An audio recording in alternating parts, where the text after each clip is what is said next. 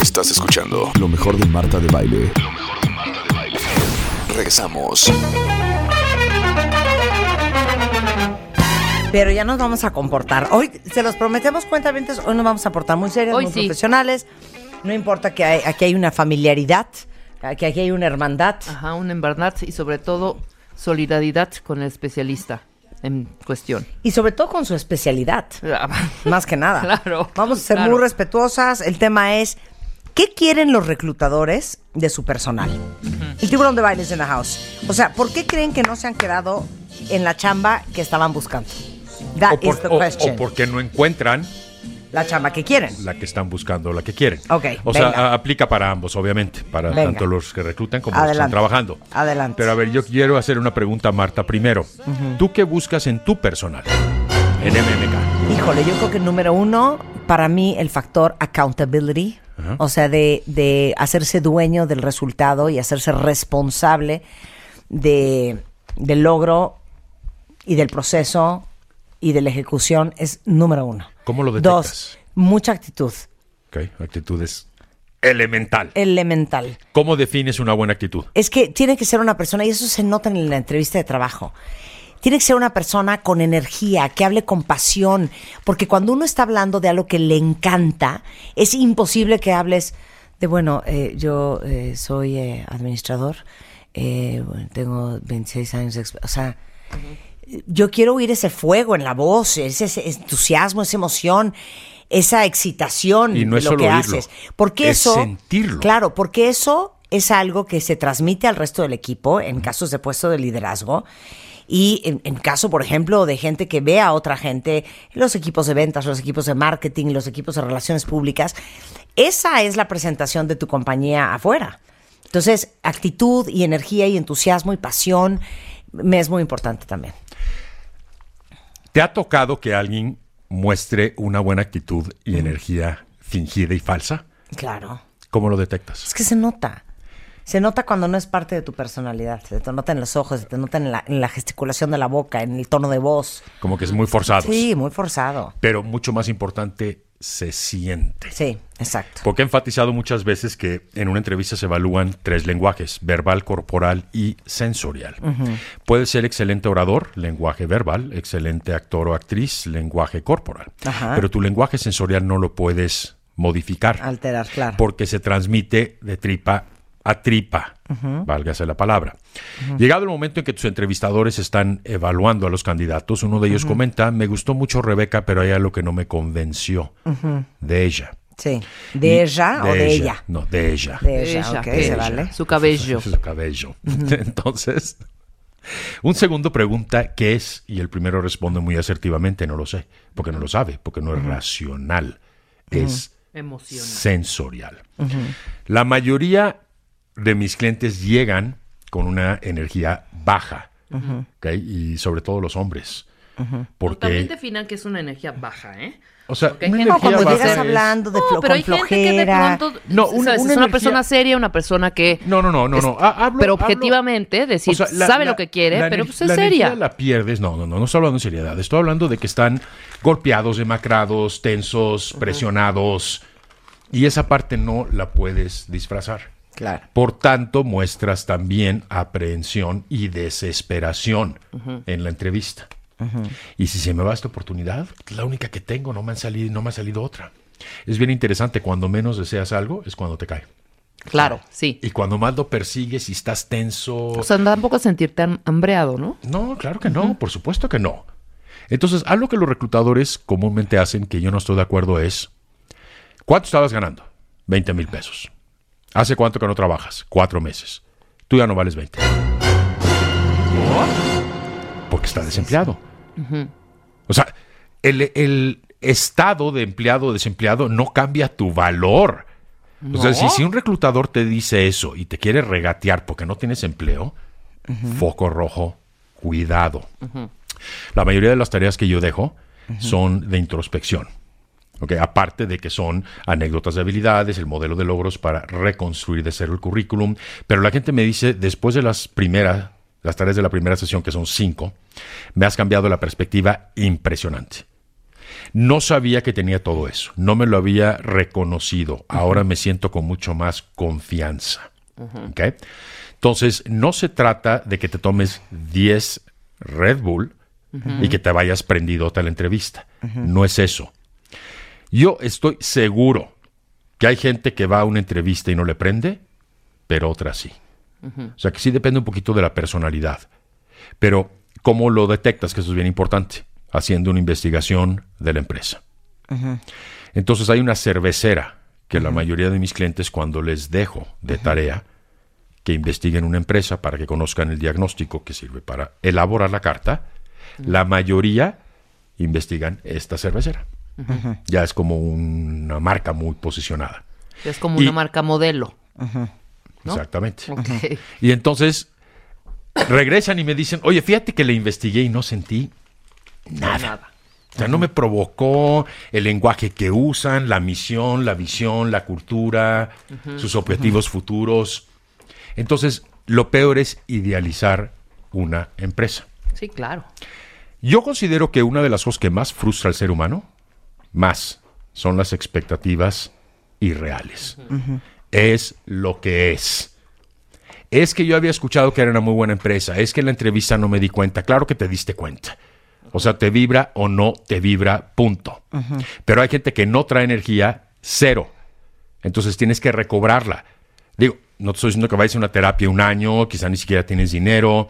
Lee libros que no te voy a decir que son esotéricos y que no sirven para nada. De superación personal, de motivación, sí funcionan, claro que funcionan. O sea, descúbrete. De lo contrario, ¿qué es lo que haces? Victimizarte.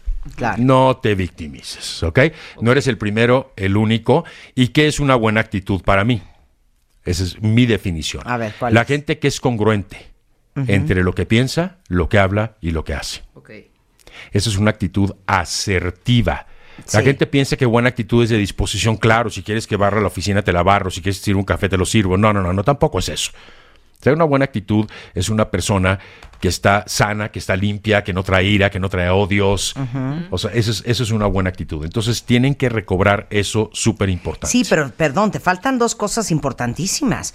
Para mí una buena actitud también tiene que ver con alguien que tiene entusiasmo, que es positivo, que, que está ganoso, que tiene ganas, que está animado, No, claro, que tiene o sea, energía. Yo estoy de acuerdo, pero, pero eso puede ser pasión, eso puede ser energía, puede ser empuje.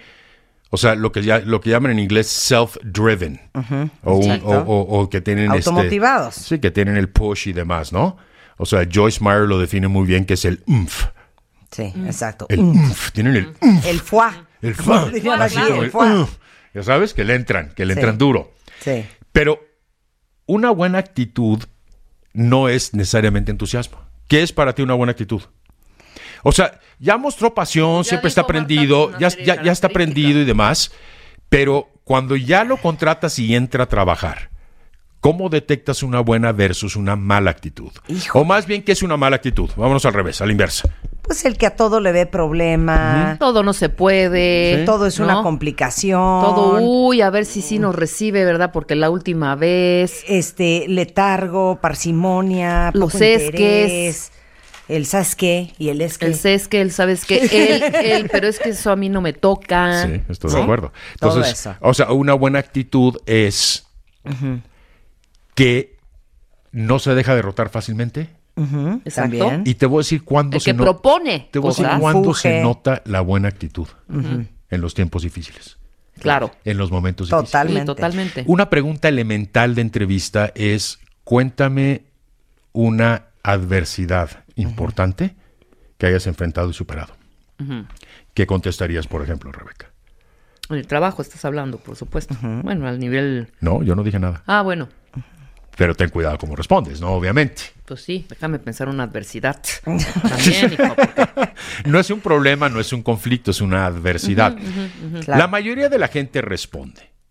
Cuando mi abuelito estaba enfermo y lo cuidé cuatro meses y eventualmente murió. Sí es una adversidad, pero me parece que hay otras que son más personales, Sí, claro. no familiares. ¿ok? ajá.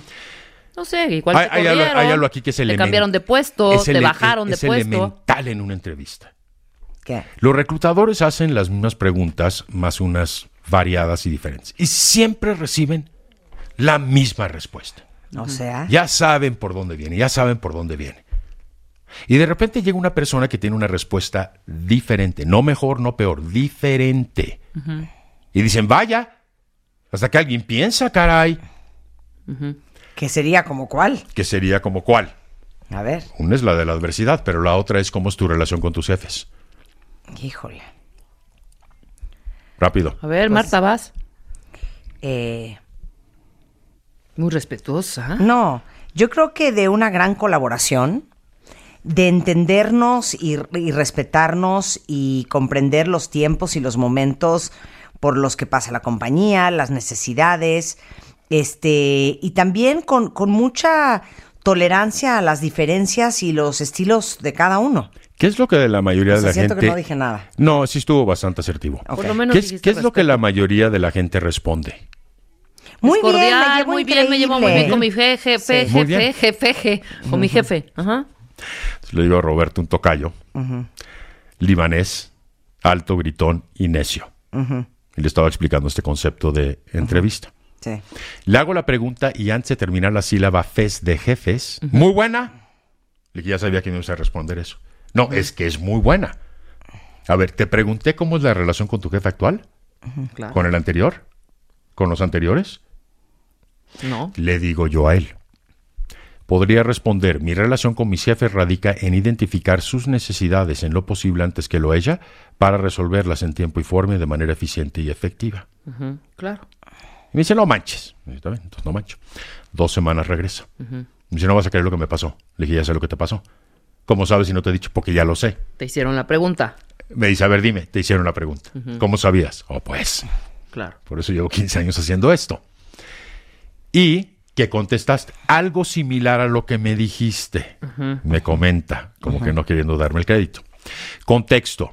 Headhunter, 52 años, 30 reclutando y senior. Le respondió, nunca me han dado una respuesta a esa pregunta de esa manera. ¿Qué Eso le contestó el, el El reclutador. Pero, El pues, ¿qué Headhunter. A él, claro. Y por ese tipo de pensamiento que es diferente, le vas a encantar a mi cliente. ¡Eh! ¡Órale! Pero fíjate cómo te diste cuenta en esa pregunta. Y él peleándote. La buena actitud. Sí, porque le, le encantaba pelear para todo en sesión. Sí. Porque era necio. Pero no mala onda, sino por retar. Y entonces fíjate la disposición de actitud en esa respuesta. Esa es una buena actitud. Claro. Exactamente. Es una gran actitud. Claro. Pero en la adversidad es cuando se ponen a prueba muchas de las habilidades. Principios, valores, ética. Cuéntame de una adversidad importante. Que es la segunda A vez que ver, te lo Roberto, te cuento de una adversidad importante. Deja de burlarte que es una No, pregunta no me importante, estoy. ¿eh? No, no, no, no, no, Exacto, no, no, estar no, payaseando, Rebeca. no, no me estoy A ver. payaseando, pero es que estoy pensando de verdad en una adversidad. O sea, he tenido problemas en el trabajo, he tenido eh, problemas técnicos, problemas entre, eh, en el- entre los equipos. He tenido pro- ese tipo problema de... es una cosa más objetiva, que lleva una metodología, pensamiento estratégico, toma de decisiones rápida. Adversidad es más emocional. O sea que yo no te estoy diciendo que tengas la mejor Pero es que no quiero poner de No, no, ejemplo, no. sí, cuando se murió mi abuela, entonces no quiero poner eso, Claro. porque lo separo completamente, ¿sabes? No es tanto que lo separes, es una respuesta un poquito estereotipada y es lo que la mayoría responde. Bueno, te puedo decir, ante la adversidad personal, trato de no mezclarla con el trabajo, porque eso, de eso verdad no, eso es- Mm. eso no fue lo que te pregunté. Porque quiero un ejemplo, no lo que piensas de la adversidad. O sea, O sea que la adversidad es algo más emocional y menos racional. Un problema es más racional. Entonces quiero saber si aguantas la presión. Fíjate, Roberto, Y que lo- tuve, y- y lo que tuve un momento, viviendo- tuve un momento muy difícil cuando estaba yo en una en plena junta y me avisan que se había muerto mi abuela que vivía con nosotros. Pues en ese momento tuve que parar la junta, decirme, disculpan un segundo, acaba de suceder esto, tengo que retirarme, mañana podemos continuar con las labores, ¿no? ¿Qué sentiste? No, que sentí una tristeza impresionante, como que, que sentí, evidentemente yo no podía estar concentrada en ese momento, pero al día siguiente retomé mis actividades. ¿Y tu actitud fue cuál? Al otro día. Mi actitud fue clavarme en mi chamba y mi abuela la quiero, la respeto y la seguiré queriendo toda mi vida, pero me clavé en lo que tenía que hacer Si yo, te que era mi es algo mucho más emocional. Por eso hablo de adversidad. Hay una palabra ya aceptada que se llama resiliencia. De la cual hemos hablado veces varias en Veces el programa. varias. Que hay que ejercitar también ese La músculo resiliencia la viene de la física, que es una medida, la velocidad con la que recupera su posición original un resorte cuando lo comprimes. ¿ok? Y se mide en milisegundos. ¿ok? Luego se aplica a la psicología y es la habilidad de recuperarte como un resorte ante un tropiezo. Entonces, lo que quiero ver en la pregunta de adversidad es cómo te comportas con tu equipo de trabajo, porque ellos te tienen que ver fuerte cuando tú eres el jefe y el líder. Claro. La gente se rompe muy fácilmente en cuestiones emocionales cuando está bajo presión. Muy fácilmente. Entonces, bueno, buena actitud es un término muy amplio, lo pueden usar de diferente manera, cada quien lo puede definir de su propia forma igualmente. Pero tener una buena actitud y que se sienta la energía, que se sienta que vas a poner las cosas en movimiento y que vas a dar Sí, claro. resultados. Ese es el primer punto. Segundo punto, objetivos claros. Cuando tú le preguntas a una persona dónde te ves en 2, 5 y 10 años, no tienen la menor idea. Qué horror. No tienen la menor idea. Algunos que tienen idea me argumentan, si yo doy un objetivo específico, puedo quedarme fuera de la terna si el objetivo que estoy buscando no concuerda con el que busca el reclutador. Sí, sí, es cierto, te puedes quedar fuera. Claro. Pero andar tirándole a todo y ser arroz de todos los moles en materia de objetivos y ser de alguna manera muy disperso en los mismos, tampoco te quiero. Entonces, ¿cuál, a ver, ¿cuáles son tus objetivos profesionales? Te voy a hacer una pregunta un poquito más difícil. ¿Cómo mí difieren a, tus, Rebe- a Rebeca, a ver. ¿Cómo difieren tus objetivos profesionales hoy a futuro? ¿Cómo difieren de los que estableciste hace dos años para tu carrera? Qué, qué- qué miedo es que, un día me que sí, entrevistes. Sí, exactamente, qué miedo, pero bueno, y esa... Fíjate que esa pregunta me Fíjate la he estoy- cuestionando fíjate yo que- que estoy muchas midiendo veces, con ¿eh? esa pregunta. gustó de Rebeca fue, el- fíjate. Fíjate tú. Lo que Fíjate. estoy midiendo con esa pregunta es la congruencia de tus objetivos. Ajá. Claro. Fíjate bien cómo funciona la pregunta. Fíjate. Ok, Fíjate, Fíjate. bien, fíjate bien. En 2015 te fijaste objetivos para el 2017. Exacto. Ok. Pero con unas herramientas que hoy ya no son las mismas. Es correcto, Los tiempos cambian. Pero el objetivo no necesariamente. No, estoy de acuerdo. Ah, ok. Estoy de acuerdo. Entonces la meta no necesariamente, pero el camino hacia la meta sí. Eso me queda clarísimo. Hoy 2017 estableces objetivos para el 2019. ¿Cómo difieren? Es que son firmes mis objetivos.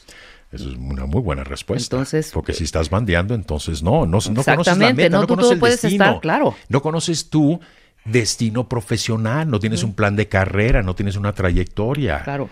Te andas nada más moviendo, que se llama el síndrome de las cataratas del Niágara. O sea, ¿Qué tú vas, tú vas con las cataratas. Y estás acostado en el barco, un barquito si quieres, todo el día contemplando el cielo. Y a dónde te entre lleve. el sol y las estrellas, a donde te lleve. Y de repente, un día oyes un ruido impresionante. Te asomas por el borde del barquito y estás a dos metros de la caída de las cataratas. No, me muero. Ahora sí ponte a remar. Sí, O sea, claro. no, no, claro, no, no. Eso claro. es lo que la gente hace, nada más va y va y va. Y de repente ahí viene el terremoto y entonces o ahí viene la caída de las Y es cataratas. cuando hay que actuar, claro. Y entonces ahí te pones a remar, ¿no? Entonces no tienes un objetivo. Si no tienes un objetivo, no tienes un camino que tienes que ir obviamente corrigiendo. Ok. NASA, cuando mandan la primera persona a la luna. Imagínate todos los estudios posibles. Todos los estudios posibles. Y luego trazan la ruta y luego mandan a la persona. Ok. Había un camino trazado para llegar a la luna, la luna era el destino. ¿Qué porcentaje del tiempo del viaje consideras que estuvieron en curso? Puta, Roberto, hombre. Muy poco, seguramente. Sí, yo también creo que muy Todo el poco. tiempo estaban, ¿lista? Sí, Recalculando, Recalculando, recalculando, claro. recalculando. Se desviaban para la derecha, corregían a la izquierda, se iban un poco más a la Con- izquierda, corregían Claro. otra vez Sí, a la derecha. O sea, es una de especie que, de verdad, cuentavientes, de recalcular, recalcular. sí, claro. No era una trayectoria. 5%. O sea, estamos hablando de la NASA. Y hay una pregunta, me, digo, hay una película que me parece que se llama Verdades Ocultas. donde salen tres mujeres afroamericanas. Sí. Gracias a una de ellas, pudo la NASA poner un orbe en, en órbita a una persona. Sí, Hidden Figures. Hidden Sí, Figures. sí no, la no, no, vimos. no, maravillosa. Sí la vi. Maravillosa. Si ellos estuvieron 5% en curso, imagínate tú, pero tenían un destino claro. Sabían a dónde iban a llegar. ¿ok? Entonces, tú, eh, contesta ahora la pregunta. ¿Cómo difieren tus objetivos a dos años, hace dos años, a los que estás estableciendo el día de hoy? Es más, ¿sabes qué, hija? Porque soy tu amiga. Te voy a dar el corte comercial, ¿va? Eh, es bien difícil esa a ver, pregunta. contesten ustedes en Twitter y en Facebook. A ver, ¿cómo, cómo es otra vez la pregunta? ¿Cómo difieren tus objetivos a dos años actuales con los que estableciste hace dos años? Sensacional. Regresando del corte en W Radio. Estás escuchando lo mejor de Marta de Baile. Regresamos. Todos tenemos una historia que contar y un pasado que manejar. Y un pasado que manejar. La forma en la que cada uno de nosotros nos contamos nuestra propia historia es lo que hace la diferencia. Aprendamos a coleccionar lecciones y no coleccionar fracasos. Porque lo que te pasa a ti no tiene que pasarle a tu alma. Este 30 de agosto, el arte de lograr la vida que quieres. 8 de la noche. Centro Cultural Teatro 1. Boletos en ticketmaster.com.mx. Estás escuchando lo mejor de Marta de Baile. Regresamos. Estamos de regreso en W Radio y estamos con el tiburón de baile entendiendo qué quieren los reclutadores de su personal. Y antes de irnos a corte, les hice una pregunta a todos ustedes. Los objetivos que se fijaron hace dos años, ¿en qué han cambiado? A los que estás estableciendo hoy. Exactamente. Mira, Roberto, no han cambiado, no han diferido mucho. Ok, muy bien. Muy bien. Mis objetivos son firmes. Sí he tenido que de pronto, como nuevamente, tomar el, tomar el timón y dirigirme de acuerdo a cómo están las circunstancias, pero el punto final es el punto final. ¿En qué debieran de cambiar? ¿Los objetivos? Sí, si no es naturaleza y no es esencia o fondo, ¿en qué sí debieran de cambiar? Los En los objetivos, ¿Estrategia? en, no sé, desarrollo, En escala. ¿cómo? O sea, son los mismos, pero le estás tirando más alto. Más alto. Exactamente. Tú- Desarrollo, más para arriba. Más para arriba, exacto. Claro. Entonces, pero la respuesta es, han cambiado en escala, no en esencia. Eso significa que establece objetivos claros. La gente camina sin objetivos y es muy frustrante para un reclutador leer la sección de objetivo profesional en un currículum, incorporarme a una empresa para aprender a desarrollarme y, ap- y aportar. Sí, adiós. Ya te cae que ese es tu objetivo. O sea, sí. te cae. O sea, piénsale un poquito más. Híjole, pero como que sería un buen objetivo. Ni me poner hincharme de lana, No, agarrar no, no, el puesto no, de no, director pero- general y retirarme en 10 años. No, obviamente no. Eh, recordemos que a la empresa le interesa lo que necesita, no lo que tú necesitas. Sí, por supuesto, o sea, exacto, o sea, más bien O sea, armar y- un, y- un mega emporio de, lo- de, lo- de- de esa compañía, quizá, no Sí, sé. y, ahí, y ahí tiene que ser un objetivo cuando solamente use el currículum y no la carta. Por eso recomiendo la carta, porque la carta es la que personaliza tu perfil frente al reclutador. Pero si solo van a usar el currículum, modifíquenlo. Hacerme dueño de la marca de metabolismo, de medicamentos para metabolismo, y posicionarla como la, uno, como la número uno en el mercado a través de. Ya me explicas cómo, ahí me estás dando un poquito de tu forma personal de actuar. Recordemos que las empresas no compran propuestas, no compran conocimiento, no compran, compran experiencia pero implícita, compran talento, la forma en que tú lo haces. Yo quiero el chef, no quiero la receta. Entonces el clásico objetivo estereotipado, mejor omítanlo, por favor. Es como poner currículum vitae hasta arriba del currículum. Pues ya sé lo que es. No me tienes que especificar, obviamente. Entonces, un objetivo muy claro y es una recomendación. Esto viene de Michael Porter, que dijo, si no eres una marca, eres simplemente un producto. Qué fuerte, ¿eh? Si no eres una marca, eres simplemente Sí. un producto. ¿Tú eres una marca, Rebeca? Sí, soy una marca. Ok, ¿por qué? sí, ya sabía por qué. Defíneme tu marca. O sea, ¿cómo podríamos definir tu marca? Órales.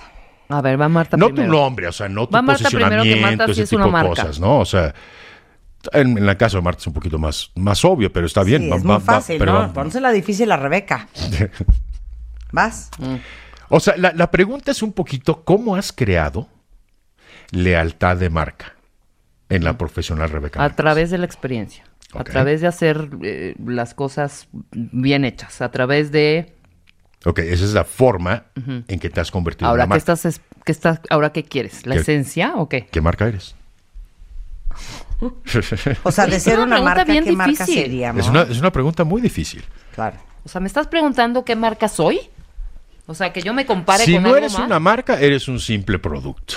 ¿Estamos? Ok. Eso es Bueno, para una empresa, es para un producto y un ¿Qué tipo servicio, pero marca? también Una para un marca talento. Que está, des- eh, que está bastante posicionada. Ok.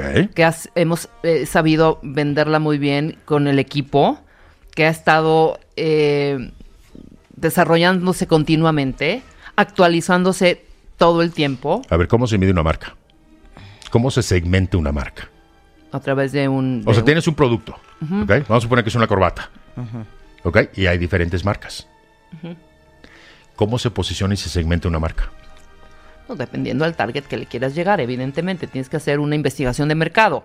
Entonces, ¿No? entonces, ¿a qué target le quieres llegar? A ver, tú ponlo. ¿Qué tipo de empresa sería? No sé, Dime una. Apple. Ok. Llegas a Apple, tú eres una marca. Apple es una marca. ¿Cómo se ha posicionado Apple? ¿Qué es? ¿Cuál fue la clave de Steve Jobs? Pues vivir una experiencia No, fregona. fíjate bien.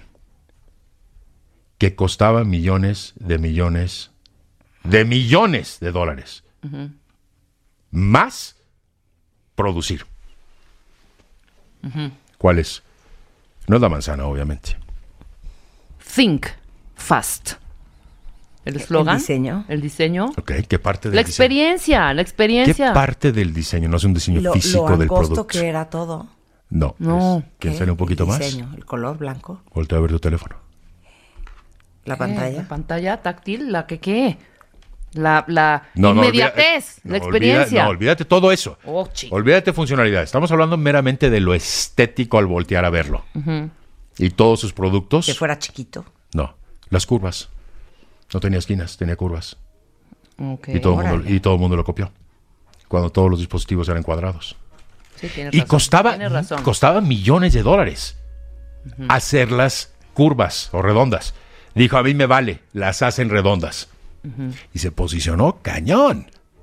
Cuando tú volteas a ver un dispositivo, inmediatamente sabes qué marca es. Ahorita un poquito menos porque lo han copiado otras marcas. Sí, pero ese no es un, un diferenciador. O sea, jamás estableció en Su- sus valores de marca que las puntas eran redondas. Vendió pero era otras cosas. de- No Pues es sí, es que valores, vendía era innovación en todo. Era posicionamiento. Pero era innovación en todos sentidos, ¿no? Es muy interesante y algunos tendrán derecho al debate.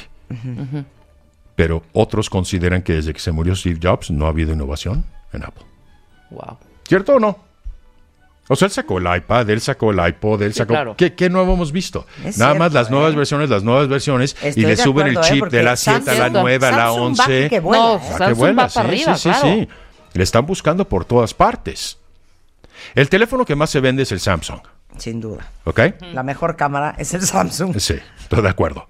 Pero la rentabilidad, o sea, los teléfonos que mayor rentabilidad tienen son Apple, Sí. Porque tiene mucho más competencia Android que iOS. No, y además, Ese es el punto. yo creo que el manejo de la, de, de la parte en, de- en mercadotecnia y construir esta love mark también lo hace como que sea tu primer. Pero ¿por qué estamos primer- hablando ahorita ya de marcas? Ya me hice Porque somos una marca, Marta, cada uno. Ok. No, por- por- porque el punto es que le pregunté a Rebeca. Y Y, que y me basé en el comentario de Michael Porter. Si no eres una marca, eres un simplemente un producto. eso, pero ¿cuál y es estábamos hablando, eso para eh, estábamos hablando que lo importante es ser diferente, no mejor o peor. Entonces, ¿cómo te diferencias de tus demás candidatos? Vendiéndote, proyectándote, presentándote como una marca. Claro, Claro. Y entonces vamos a pensar cómo es que se genera una marca. claro. ¿Ok? Primero depende del segmento. Entonces tú no te vas a vender igual en una empresa muy grande que en una empresa chica. No. Ahí es donde tienes que tener objetivos claros. O sea, el objetivo es llegar a la luna, pero puedo llegar con una supernave, con una más chiquita, puedo llegar en tres etapas, etcétera, ¿me explicó? O sea, la meta ahí está. Pero tú no te vas a mercadear igual a todas las empresas. Claro. Pero espérame. ¿Tú no Eh. recomendarías que de entrada, para todos aquellos que inician en esta parte profesional, o están arrancando, saliendo de las universidades, que inicien su eh, vida profesional en una compañía pequeña? Primero, para entender por lo menos No la parte de- necesariamente, para No, nada. luego entenderás ya los procesos en las grandes compañías, pero yo soy muy defensora de, y eso me fijo mucho cuando reclutamos gente, en los valores. ¿Ok? Y en, en- en- Pero a ver, tú me hablas de valores, ¿cómo se aplica eso a la escala de la empresa entre No, grande y puedes, chica? en una chica yo creo que es mucho más fácil ver cómo eh, desenvolverte en, en equipos pequeños primero. Marta dijo no necesariamente, y yo estoy de acuerdo. Ya después Estoy de acuerdo porque me- procesos. por- grandes corporaciones porque- con no. estructuras, procesos, Por manuales. eso, eso son lo aprendes después, eso lo vas a. Por es que eso ese no es eso el punto. El punto es, después. depende mucho de tu personalidad. También. Si eres muy cuadrado, o sea, Marta y yo no trabajaríamos para empresas que son muy cuadradas by the book. O sea que O sea, una hemos dicho, chica hemos- no es que sea em- cuadrada. eh, Estoy eh, diciendo eh, que ahí hemos vas dicho, a hemos dicho a nombres cómo muchas trabajar en equipo, cómo aprender valores de Por eso, de pero, te- marca, te- te- de alguna etcétera. manera tienes, obviamente, que pensar si te gusta algo más flexible, algo más pequeño, algo más familiar, algo más impersonal o más grande. Si eres muy metódico y procesos, Claro. depende mucho de eso. Pero como la gente no se estudia a sí misma, no se define y luego no define la empresa, pues se pierde, obviamente. Claro. O sea, ¿por qué te gustaría a ti trabajar en Apple? Que dijiste hace rato. No sé, por, o sea, para mí es una compañía que empodera, o sea, es poderosa. ¿Te consta? Sí me consta. ¿Has hablado con empleados? Ah, bueno, ¿Has hablado no con la directora de, México? Pero ¿De bueno, México? esa es, un- es la imagen que tiene, que Ah, representa pero para mí. entonces ahí está, regresamos a la parte de imagen. Ah, ahí está mi rollo, el rollo de las expectativas, ¿ok? No, y la No, imagen la que tú proyectas. Claro. Sí. O sea, es la imagen que proyectas. Entonces, ¿tú eres una marca de lujo? ¿O no? Marta es una marca, marca de lujo. ¿Y tú por qué no? No, yo no soy una marca. Yo soy una, una marca bastante flexible. Es una marca, es una marca, no sé. Ok, piensen en no, eso. de lujo piensen, no, piensen en que pero deben sí ser una marca. aventurera. Ese es el punto. El siguiente punto es superación personal. ¿Cuánta gente se supera? Es muy difícil. Dicen que volverte adulto duele. Ajá. Pero en inglés es un poquito más asertivo. A ver, Marta, ayúdame a otro día vi traducirlo. un meme que decía, do not become an adult. It's a trap. ¿Sí? Claro. Porque en inglés es, que no me gusta Ajá. mucho usar anglicismos, pero ayúdame a traducir, growing up hurts. Sí, crecer duele. Eso, crecer Crecer duele. Entonces la gente prefiere no superarse. Hay mucha gente que dice que si tú le preguntas, ¿te gustaría ocupar la dirección general algún día? Te dicen que no. Dice, no, no, no, qué estre- estresante. Y además más chamba. Válido totalmente. Hay gente que no está Tienes que ser una persona que precios. te reinventas y estás en desarrollo y en movimiento y en evolución continuamente. De acuerdo. Punto cuatro, rapidez y continuidad de aprendizaje. Actualizarte, Sí. tendencias, adaptarte a los cambios en el mercado. Acabamos de hablar, y es meramente un ejemplo, tendrán su propia estrategia, pero ahí es donde se han rezagado muchas empresas. Apple ya no ha sacado innovación. IBM se sintió una empresa muy poderosa en su momento y le comieron el mandado desde PC, servidores y soluciones y demás. Entonces, la gente que no aprende es porque es arrogante. Sí, Yo ya no tengo nada más que aprender. Todo es un aprendizaje. Claro. Tanto la parte de competencias gerenciales como de habilidades humanas como de habilidades técnicas. El quinto punto es elemental Ok. y le llamo desprogramarte y reprogramarte. Ok. ¿Cuál es el temor de muchas? desaprender. No, programarte. Ok. desprogramarte y reprogramarte. ¿Cuál es la preocupación de muchas empresas cuando una persona, porque tú dices, oye, pues entonces ahí es una situación de dilema que le llaman catch 22 en inglés, ¿ok? que si llevo poco tiempo en las empresas soy inestable y si llevo mucho tiempo entonces no soy adaptable. Sí. Ah, bueno, es que hay, hay que enten- que entender lo que pasa. Cuando tú contratas a alguien que lleva 5 o 10 años en una empresa, ya trae el chip de esa empresa. La metodología, las palabras, el estilo. Y mi temor es que tú vas a querer venir a imponer la forma en que trabajabas a mi empresa. Las empresas sí te programan, esto sí es cierto. Intencionalmente, pero no con malicia, sino para que aprendas la forma de hacer el trabajo. Entonces tuve un cliente que lo despiden de una embotelladora. Una persona muy arrogante y le tardó seis meses aprender a ser humilde. Después de eso consigue trabajo en una empresa química, las dos multinacionales. Y se la pasaba, porque esto me lo contó un amigo que me recomendó, el primer cliente, todo el día diciendo, en la embotelladora lo hacíamos de esta manera. Sí, pero ya no estás allá, estás en la química. Es que allá eh, de alguna manera lo establecíamos de esta manera, sí, pero ya no estás. Yo, por ejemplo, le digo a mis clientes cuando llegan, Sí, y casi siempre llevan una carpeta de la compañía, sí. para la cual ya no trabajan. Entonces les digo, ¿quieres que esa carpeta me la tires a la basura? Y no la quiero volver a ver. Híjole. Porque tienes continuamente esa marca ya o esa empresa metida. Entonces tienes que desprogramar para reprogramar. Entonces le dije a una clienta que trabajaba en una automotriz de coches de lujo. Y ella traía uno. Le dije, quiero que me vendas mañana tu coche. Me dijo, estás loco. Le dije, bueno, entonces vas a seguir enganchada con esa marca y con esa empresa y viviendo en el pasado. ¿Y entonces qué hizo? No lo vendió, pero ahí sigue enganchada. Y cada vez que la veo, me habla de su trauma, de su salida de esa empresa. Por ejemplo, una recomendación que alguna vez me dio la mamá de una persona. Cuando te divorcias, lo primero que haces como mujer, quítate el apellido del marido. Totalmente. Es una forma de deslindarte. Sí, claro. Es ese tipo de cosas, ¿no? El punto 6 que muchas empresas se quejan ahora de, de la gente joven, principalmente, y de personalidades que son muy introvertidas, es haz valer tu opinión. No te quedes callado. O te quedas callado y te estancas o haces valer tu opinión y te arriesgas. Entonces, La gente dice, mejor no voy a decir nada porque no voy a hacer olas, Claro. para qué hacer ruido, yo no voy a ser el revolucionario y no sé cuánto, y entonces mejor voy a ser obediente. En algún momento te van a correr.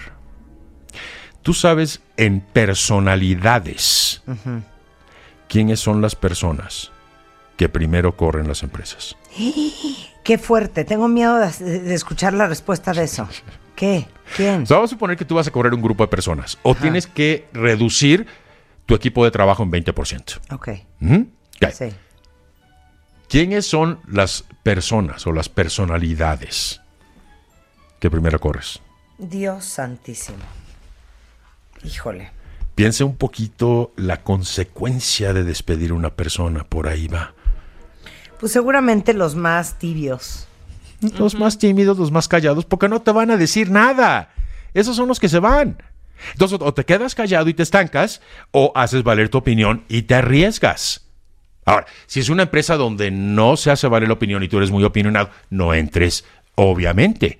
Y tus opiniones deben estar fundamentadas. No te pases diciendo no estoy de acuerdo, ¿por qué no? No sé, pero no estoy de acuerdo. O sea, Claro. emite tu opinión, eso es importantísimo. O sea, si tú no haces valer tu palabra, entonces nadie más te la va a apreciar. Siete, clave, demostrar que eres un líder. ¿Y eso cómo? ¿Tú eres una líder o Pues lideresa? sí, pero eso yo creo que parte es un, es un tema de personalidad también, ¿no?